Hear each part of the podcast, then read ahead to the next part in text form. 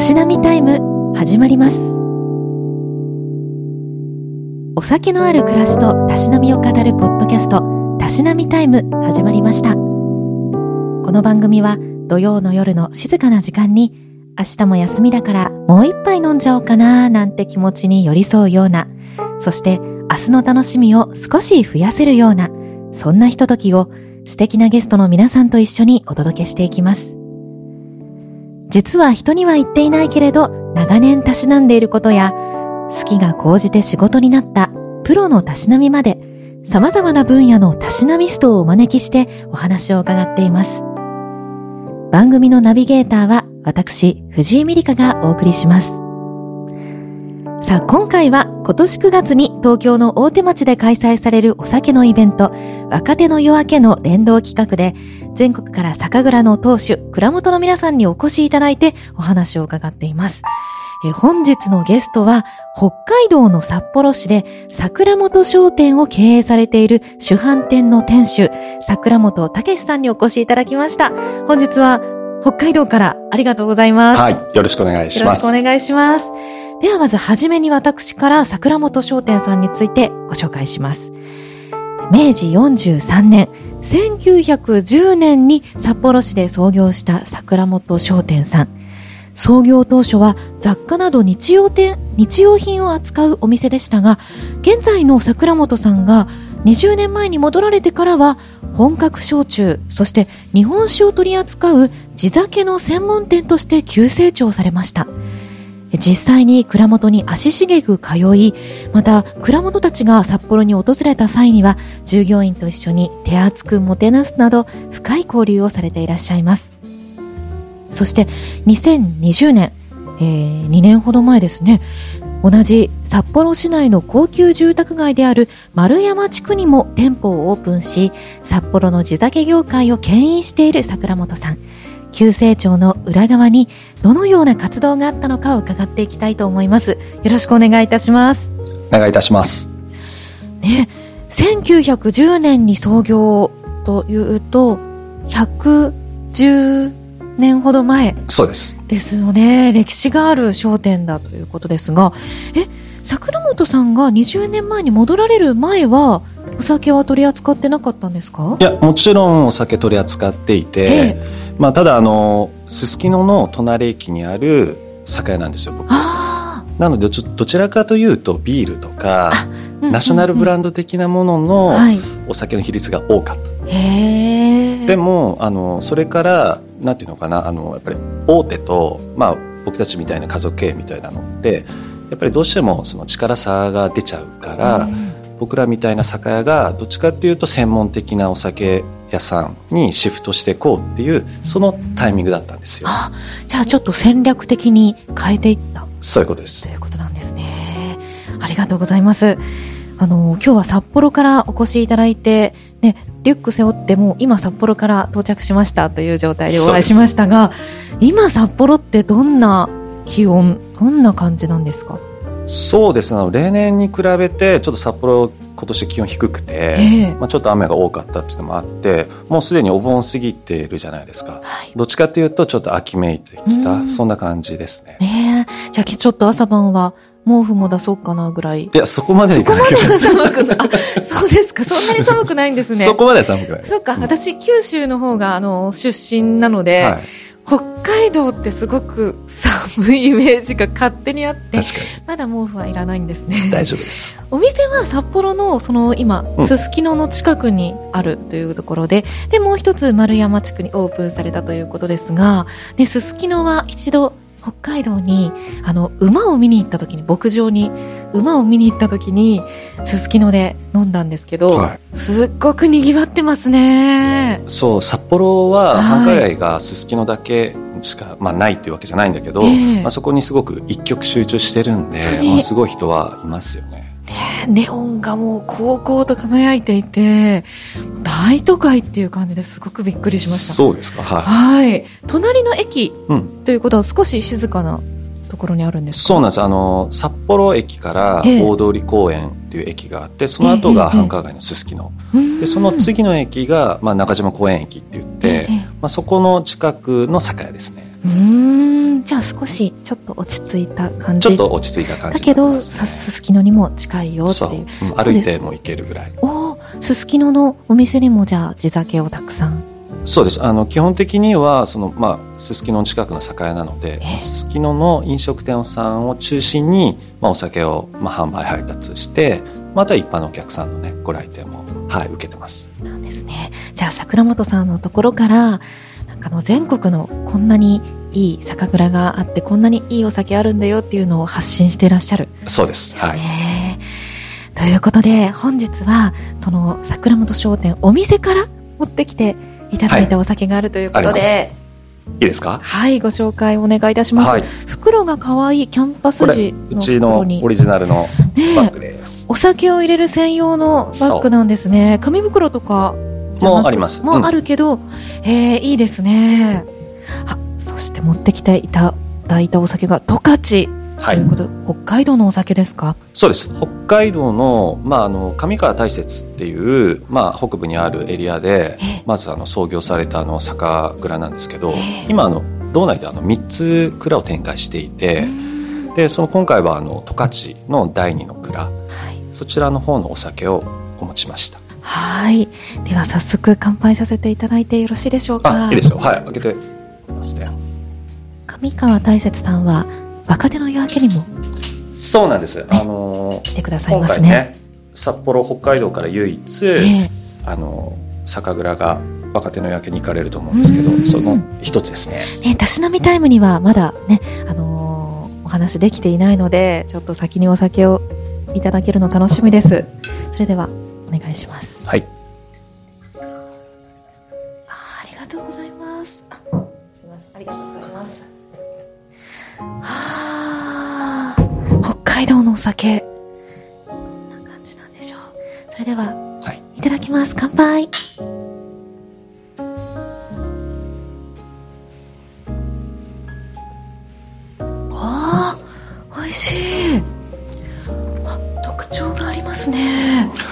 そうですね。ちょっとまあこれ純米酒なんですけど、まあ、少し米のね感じがまああの効いてて、まあ膨らみとあのまあ余韻も割とさっぱりしてるので、うん、料理に合わせやすいかなと。美味しい。あの舌にちょっととろっとこう、うん、滑らかに広がっていく感じが、はいはい、ありますよね。特徴ありますね。あお米のまろやかさ確かにすごく感じますね。美味しい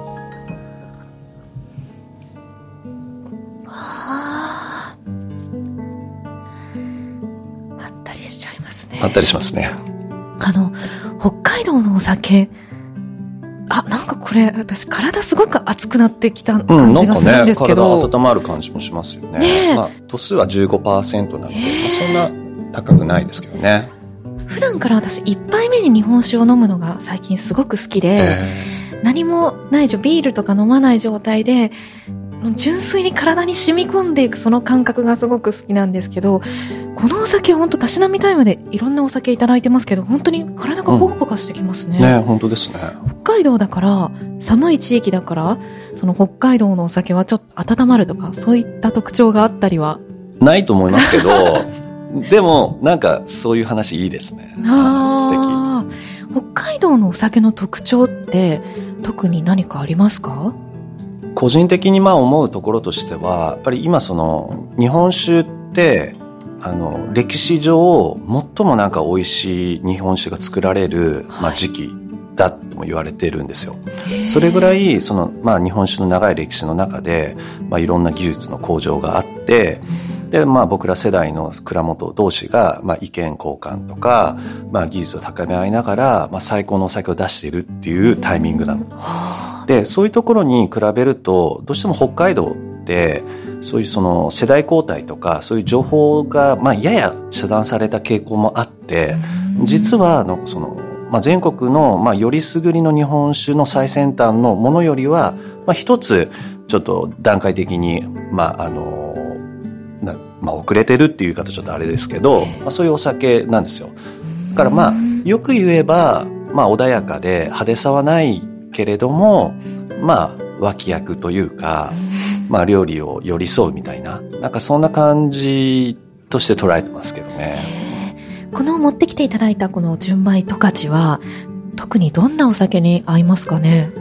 うんと、さ、あの、料理？はあ、そうだ、ごめんなさい。一気に結構たくさん飲んじゃったので、どんな料理に合いますかね？そうですね。まあ、個人的には、やっぱりその、まあ、北海道ってやっぱり魚だし、あの、まあ、どう、どうですかね？あの、鮭の、まあ、北海道の郷土料理で言ったら、ちゃんちゃん焼きって言って、あの、ね、味噌とかね、あの、つけて、まあ、焼き上げるというか、ちょっとあの、味噌の旨味というか、あのそういうものと鮭の身がねあの一体になったものをちょっとつまみながらこういうお酒だったらめちゃめちゃ合うと思いますし。めちゃめちゃ合いそうですね、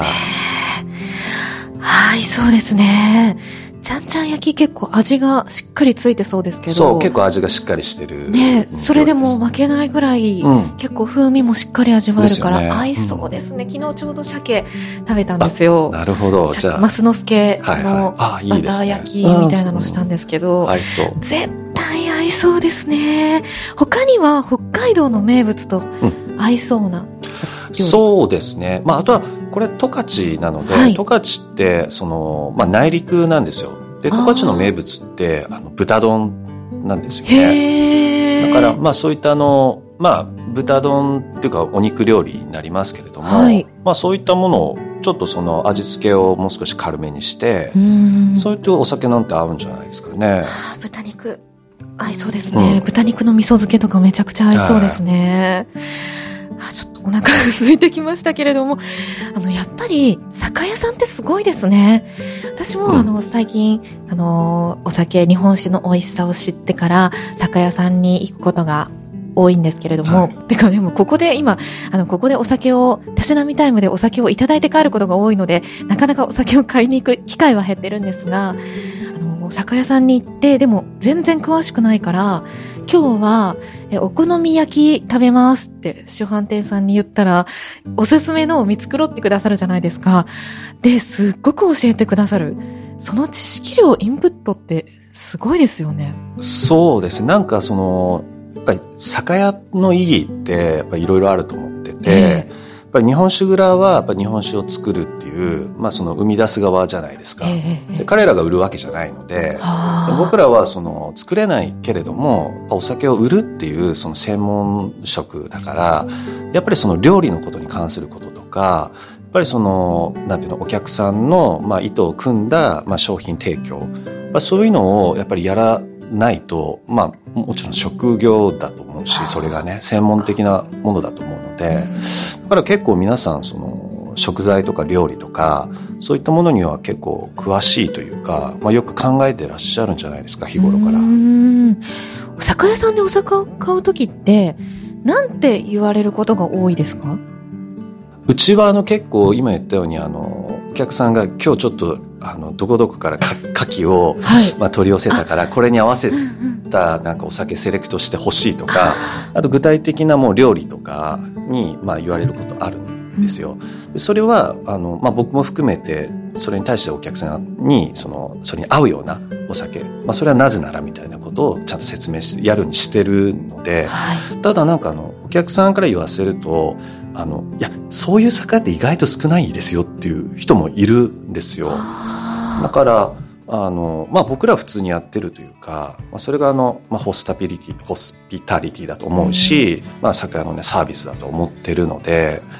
うん。まあ、僕らはまあ、当たり前のことをやってるというか、ね。そっか、うん、プロでいらっしゃるから、コンシェルジュみたいな。そうですね。感じなんですね。うん、と思います。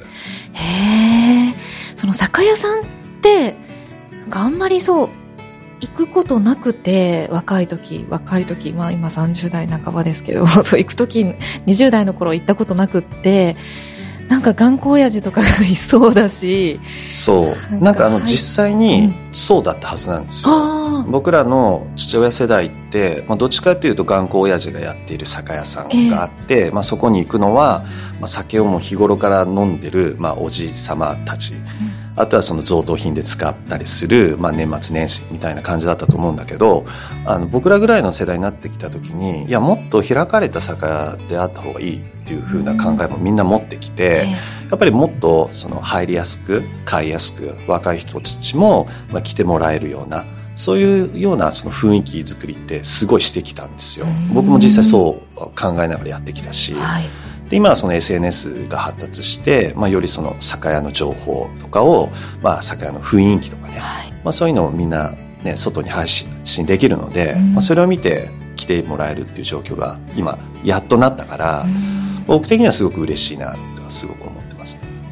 この丸山店ですかね、うん、あのすごくおしゃれな店構えで、はい、Google のプレビューで見たんですけど、うんうんうん、もうなんかバーみたいな雰囲気ですよね。そうなんかあの僕の友達がその、まあ、芸大とかに行ってて、えー、でよくあの銀座とかで個展してる。だから、えー、それであの、まあ、グループ展とか。であの遊びに来てくれとかって言って僕あのよく行ってたんですよ。そしたら僕はアート全然知らないからその見た、まあ、たまたま友達が鋳造って言ってあの芋のね、はあ、あの鉄とか、うんえー、でそれをあの作品が並んでてなんかよくわからない抽象的なものだったりするわけじゃないですか。でその抽象的なものを見てあなんかこれってさなんかカブトムシっぽいねみたいなことを俺が言ったら、はい、いやそうじゃないんだと。アートの見方っていうのは、ええ、見たものの形そのものを捉えるものじゃなくて見た時に感じる感情なんだみたいなそれがアートの見方なんだみたいなことをその時僕教わって、なるほどみたいな。あ面白い。でなんか、だから要するに僕全然アート知らないから、まあ、今でもよく知らないんだけど、はい、もしその酒屋もちょっとおしゃれでちょっとアート的な要素が少し醸し出されてたらなんかかっこいいなと思って、さっき言ったようにそのおじさんがいるようなちょっとダサい酒屋をまあ脱却できる みたいな、はい、だそれをなんか友達とかに連絡して、まあ、ちょっと絵をねちょっと飾りたいんだとかなんかそういうのをちょっと相談して、それであの、まあ、ちょっとデザイン内装デザインの人も割とおしゃれな内装作る人だったんで、まあ、そういう人たちといろいろあの協議しながら、まあ、今の、まあ、ちょちょっとちょっとおしゃれぐらいですけどね。いやかなりおしゃれですよね。なんかじゃあアートとかが飾ってあったりするんですか、うん、へえそれもなんか友達がちょっと抽象的な方がいいんじゃないかみたいなことで。あ、うん、へえのれんとかもすっごくおしゃれですもんね。あそうですね。これもデザイナーの人にお願いして作ってもらったり、ね、これもなんかお酒の瓶を表してるんですか？そうそうそうそう。アートですね。そうなんです。でもこれお酒の瓶を表してるとかいうのは直接的な表現だからアートとしてはちょっとあれですね。もっと感じた時に、ね、あ柔らかくて入店しやすそうですねとか言った方がこうアートの味わい方としては正しいのかもしれないですね。正しいですねえー、いやなんかアートのことを酒屋さんに教えていただけると思わなかったです。改めてなんですがじゃあお店のコンセプトは、うん、こう誰でも入りやすいっていうところが一番ですか？そうあのまあなんていうのかな若い人とか、えー、なんかそのもうちょっと気軽にというかまあ、ブティック感覚で入れるような、なんかそういう感じだったんだけど、まあでも、今思うと、いや、ちょっと、お酒、店作りってちょっと違うんじゃないかなっていうふうにも作ってから思ったんですよ。なんかちょっとおしゃれだと、おしゃれだから入りづらいみたいな層もやっぱり一定層いて。どの辺の層ですか？いや、なんか若い人でも、なんかちょっと高いものを売ってるんじゃないですかとか。ちょっとそれあるかも。ちょっと高級志向に見えちゃうらしくて。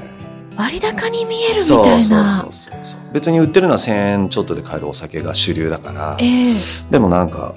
えー、ちょっと入りづらかったんですよみたいな、うん、まあ入ってしまえばねなんか雰囲気わかるんでいいんですけどね。なるほど。ちょっとこうすごくこっちもちゃんと考えてこっちもこういうお酒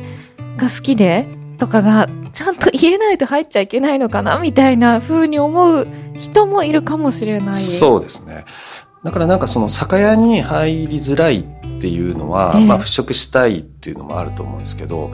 あな何を聞いていいか分かんないとかあるじゃないですか。お酒選びについて、はい、まあ、料理で言うっていうのも、まあ、ちょっとハードル高いし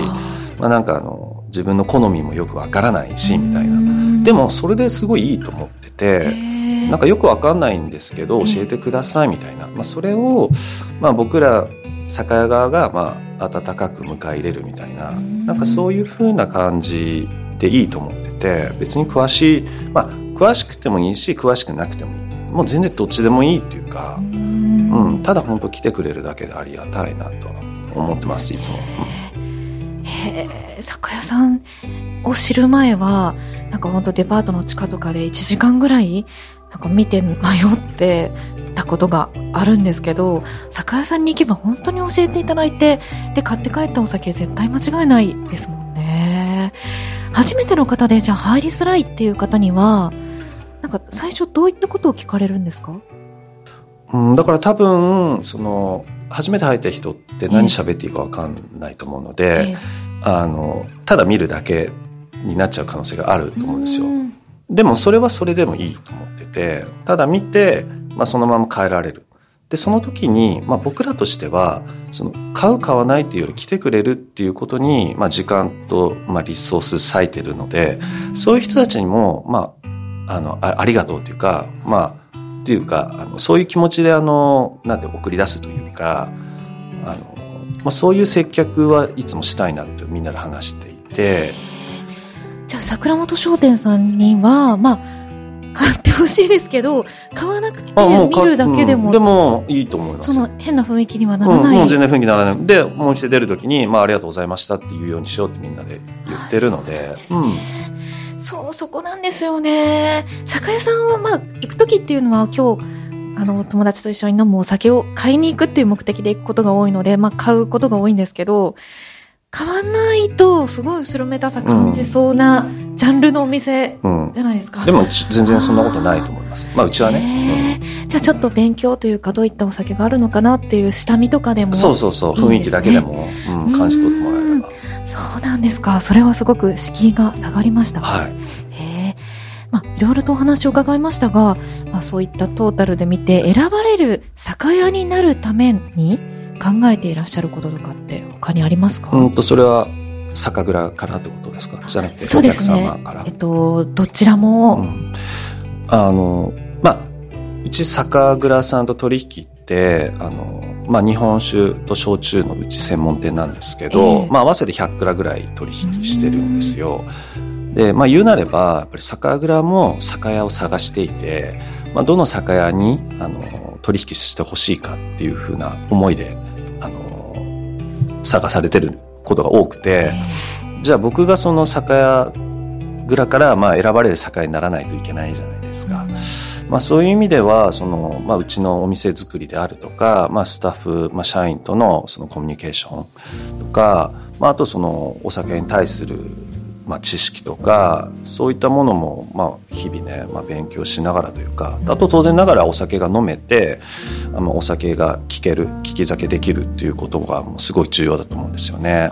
聞き酒できるんですか？桜本商店さん。あ聞き酒っていうかそのそっちじゃなくて。お酒の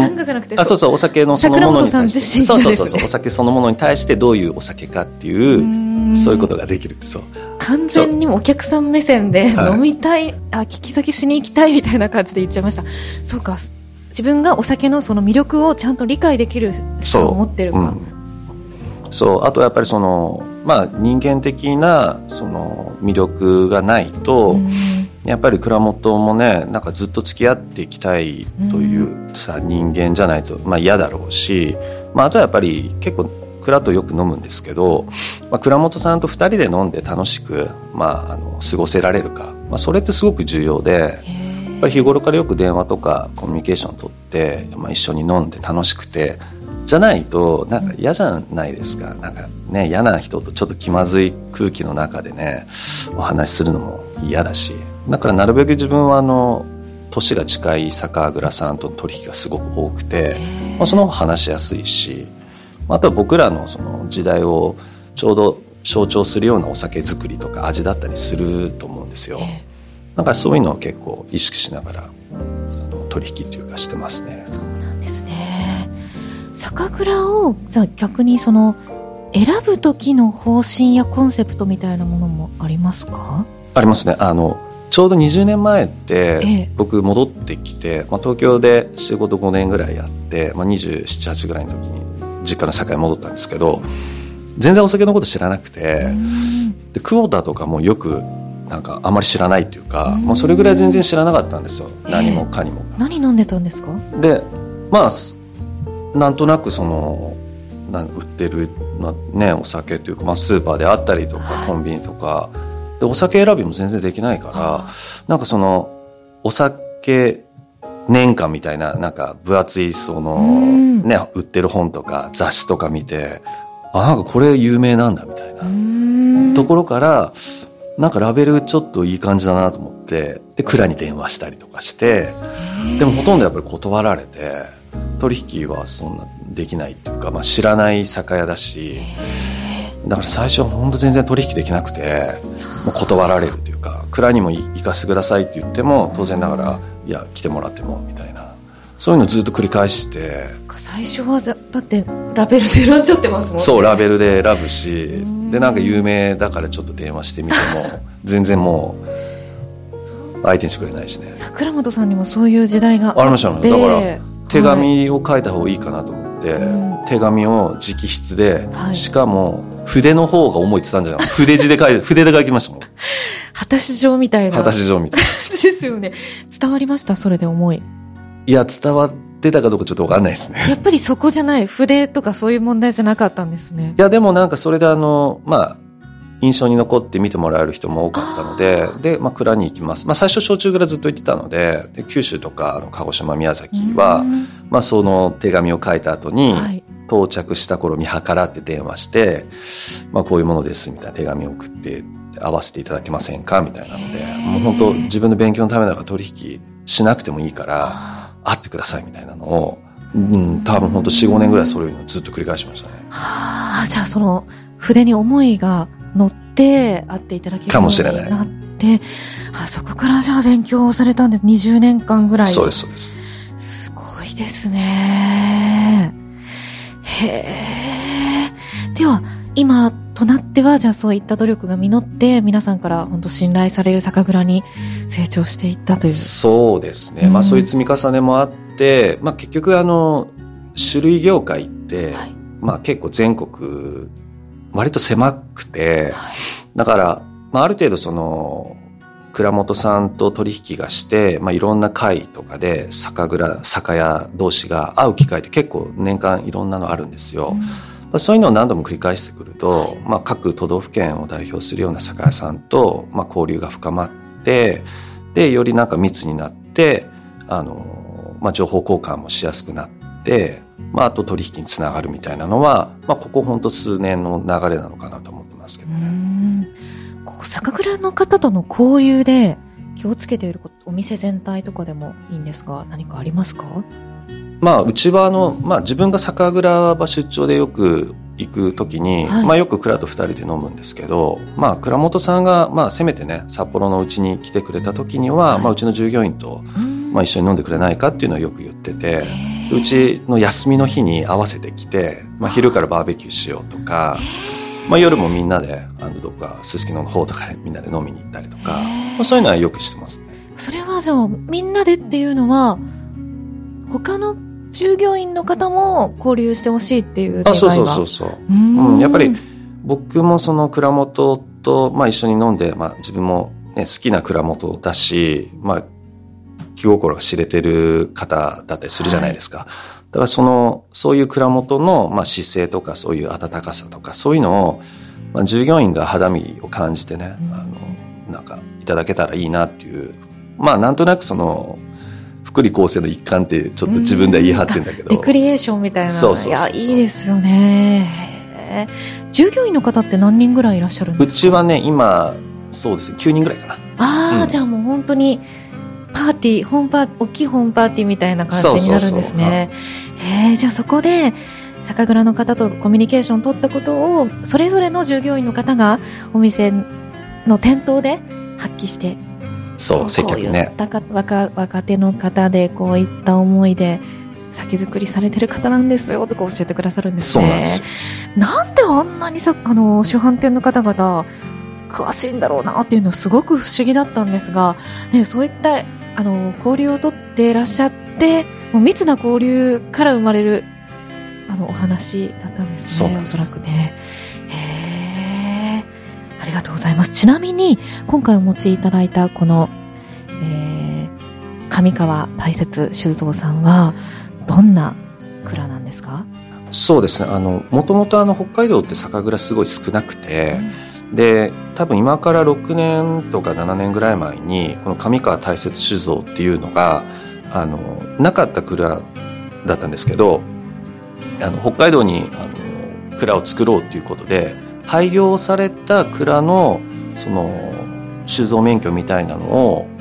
あの北海道に移管してでそこであの誕生した、まあ、新蔵なんですよ。でその、まあ、社長が北海、まあ、社長が北海道の、まあ、小樽出身ででその杜氏さんと言われるお酒作りのね、はい、方も、まあ、小樽出身なんですけど、まあ、その二人が、まあ、タッグを組みながら、まあ、あの日本酒を作ろうと。で特にその杜氏さんは他の蔵でもいろいろ修行経験があって、まあ、料理に合うようなお酒を作ろうみたいなのを、まあ、信条としてたのででそれであの上川大切にできてでその後に今回お持ちさせていただいた十勝っていうまたちょっと違う北海道のエリア真ん中ぐらいにあるんですけど、はい、まあ、そこであの2つ目の蔵をまあ誕生させた。これがね確か 2, 2年半前とか3年経ってないとかそれぐらいなんですよ。後勝の蔵そんなに新しいんですか？で今3つ目の蔵がついあの1年経たないぐらい稼働したのが函館にあるんですよ。へえあそれも1年ぐらいなんですか？そうすごい。で、今度4つ目の蔵を今度同等の北見とか網走で作ろうっていうふうに結構考えてるらしくて、まだ決まってないらしいんですけど、最終的な目標としては、はい、自分たちの生まれ育った小樽に3つ目を作って完了させるっていうのが、なんか大きい、あ。の、5つ目ですか？そう。え、だからこのラベルが、五つ星みたいな感じになってるんですかねそれはちょっと違うと思いますね。あ、違いますかねあれですいません。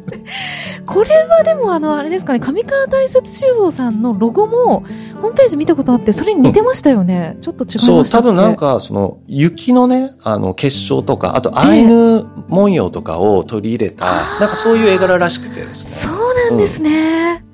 うん、へえ、その5つっていうわけではなかった。これ、でも北海道の形にも似てる。うん、かもしれないですね。それも違うかもしれないですね。うんまああるのかもしれない、ね、あ、でもここはあれですよ。やっぱアートだから、それはそれぞれの見方で。そう。私も合ってると思いますよ。あ、そうだね。ね 見た人のね、その気持ちの問題だからね。そうですね。湧き出るものだからね。ね皆さん、あの、十勝見て、それぞれの感じ方をちょっとツイートかなんかしていただきたいなと思いますね。ねということで、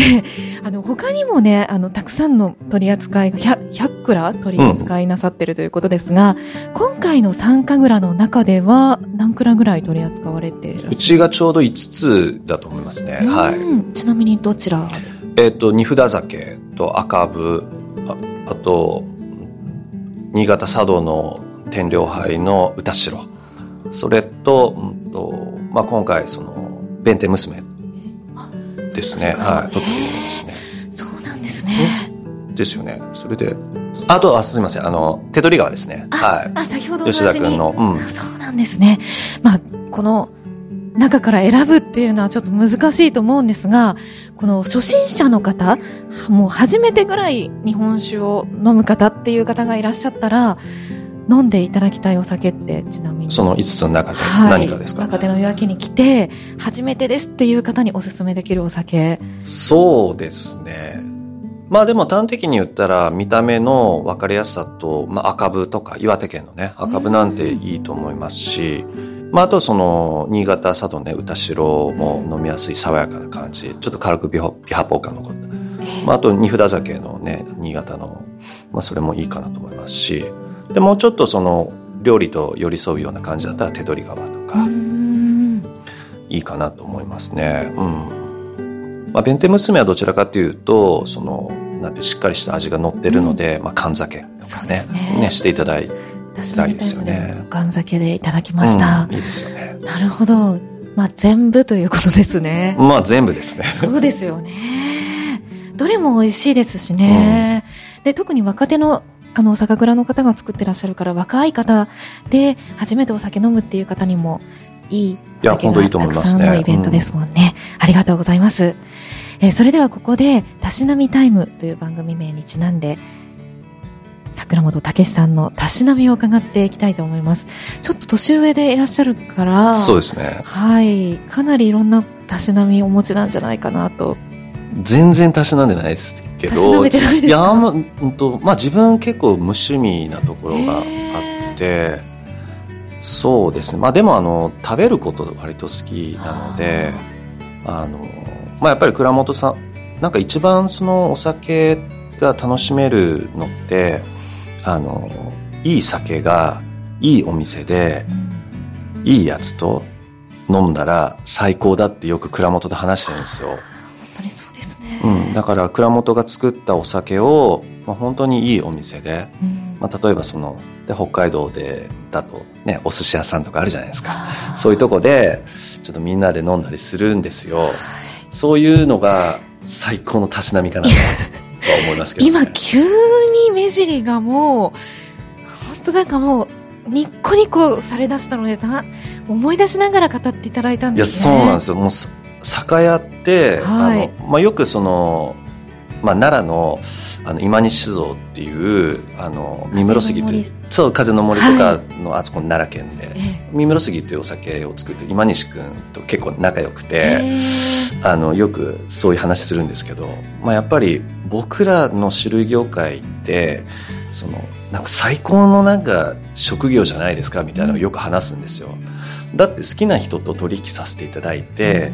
でそれがあのねすごい素晴らしい素敵なお店でそれをなんかたしなむことができたら飲んだらなんか最高じゃないですか。それがだって仕事でもあるし。ね、胸を張って下手したらその昼間からお酒をテイスティングするのに飲んだっていいわけじゃないですか、はい、でも一般的な社会人が会社の中で酒なんて飲んでたらおいおいってなるけど僕らはなんかある種そのなんていうの一つその仕事の一環として飲むっていう解釈もできるから、うん、ね。解釈そう。そう。急に言い訳っぽい感じ言い訳っぽくなるんだけど。なんか最高の職業じゃないかっていうふうに僕らも言ってて。でそれを僕と酒蔵が共有するのをできれば従業員も共有してほしいんですよ。やっぱこういうすごい素敵なねその職業というか仕事についてるのを、まあ、自分がその会社の代表だからって言ってなんか合流するんじゃなくなんか僕らの楽しさとか面白さをもうちょっと従業員にも知ってほしいっていうのがすごく僕強くあってだから蔵元が来た時にみんなで一緒に飲もうぜみたいな、そういう感じであのスタッフを呼ぶというかみんなで楽しむというかことをやってるんですよね。蔵元の皆さんも、なんか、まあ、1対1で深い話をするのも楽しいでしょうけれども、なんかみんなでワイワイするってなかなか、ね、地域に行ってないかもしれないですよね。で、地元の方ですよね、従業員の方そう、地元。うん、すごく面白そうですね。めちゃめちゃ面白い。だから、スタッフとかも、いや、めちゃめちゃ最高ですねってよく言ってくれてるんで、楽しそうに働いてほしいし、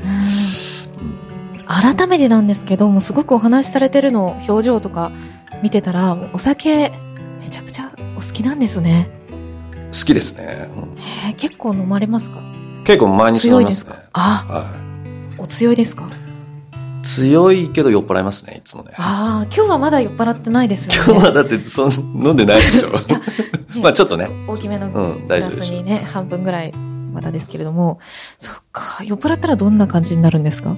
酔っ払ったら、え、でもちょっと陽気になる感じ。あ、いや、楽しそうですね、うん、めちゃめちゃ楽しいですね。今もね、すごくお話しやすい、何でも聞いていい感じでお話ししてくださってるから、はい、陽気バージョンもまた見てみたいです。ちょっといつかご一緒できるのを。はい、はい、ぜひぜひ。ということで、あのー、ね、従業員の方とみんなでお酒を楽しみながら勉強しているというお話を伺いましたけれども、これから5年後、10年後、桜本商店としてチャレンジしていきたいことを最後に聞かせていただけますか？そうですね。ちょっと最近、あの、知り合いのちょっと友達が、はい、あの、豆腐を作ってて、で、その豆腐をちょっと食べてみますみたいなことでもらったんですよ。はい、そしたら豆腐ってなんかよくスーパーに売ってる感じで、ね、なんか豆腐って豆腐じゃないですか。からその美味しさの違いってなんかよくわからなかったんだけどなんかそのもらった豆腐がめちゃめちゃ美味しくていやなんか豆腐屋いいなみたいな感じで思って でたまたまうちの近くの豆腐屋さんが、はい、その1年ぐらい前にあの辞めちゃったんですよ。であなんかその豆腐屋って意外と身近にあるのに、うん、なんかみんな豆腐食べるイメージないし、はい、でも実は豆腐ってめちゃめちゃ美味しいなっていうのを気づいた時に、いや酒屋もいいけどちょっと豆腐屋もいいんじゃねえかなっていうちょっと気持ちにちょっとなってるんですよ。じゃあ豆腐事業も？豆腐事業もあってもいいのかもしれないと思った。手作りの豆腐を売る。いいねうん、だって豆腐だって日本酒と同じように伝統的な文化に育まれた伝統的なその産業じゃないですか、はい、それが今衰退してるしで食べる人もあの少ないと、はい、でも感動した自分がいるから、はい、なんかそういうのをなんかちゃんと知ってもらえるような、うそういうなんかその店舗があったらなんかいいなって思っちゃって。豆腐屋やってください。豆腐屋ねいいかないいですよね、私子供が小さいまだ3歳なのでなんか豆腐、離乳食とかで豆腐与えるときに、豆腐屋さんで買うようになったんですけど、うん、全然違います、ね。美味しいですよね。豆乳とかも全然違いますよね。で、あの、吉祥寺の豆腐屋さんで、豆腐ビスケットとか、うん、最近もう爆買いしてて、行った時に20袋ぐらいまとめて買うんですけど、はいはい、豆腐ビスケットとか。ね美味しそうですね。ね豆腐、枝豆豆腐とかなんかいろいろ発展できますもんね。湯葉もできますもんね。そう、できます。倉本さん、たけしさんの手腕だったら、また、おしゃれな豆腐屋さんがまた丸、ねできたら。ねえ、いつ頃？いや、いつ頃かはちょっとわかんないけど、なんか、どっか余裕があったら、ね、そういうの。なんかその、酒屋として、例えば店舗を、今2店舗やってるんですけど、ええ、3店舗目やろうと思ってたんですよ。3店舗と4店舗とか。なんかそういうのってもしかしたらなんか酒屋の店主のエゴじゃないかなっていうふうに感じちゃって、えー、どうしてですか？要するになんか増やしてすごいだろうみたいな。で売り上げがこれだけなるぞみたいな。なんかそういうのって従業員がなんか喜んでんのかなと思ったら実はそうじゃないような気がしちゃってて。だって店舗が100店舗できました。そしたら従業員の給料が上がるわけじゃないっていうか、雇用は生むけど、一人一人の給料をじゃあ100店舗になったんで、あの100倍だなみたいな給料ってないじゃないですか。確かに。100倍の社員を抱えることはできるけど、そうじゃなくて、まあ、もっとその今の働いてる、まあ、9名の従業員とかが、もうあのいい人生を送れるような、そういうようなあのサポートしていきたいので、だからお店を広げるとかその年収をたくさん増やすっていうよりは、まあ、今の従業員が幸せにできるような、まあ、生産性を高めて、まあ、いい会社づくりなんか幸せな会社を作ろうかなっていうふうに思ってるんですよね。すごい酒蔵の方にもいろいろお話を伺ってきてこの番組で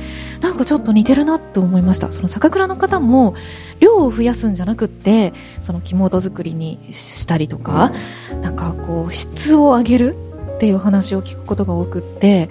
そこに似てますね、うん、僕もなんかあの酒蔵になりたいなって思った時もあって、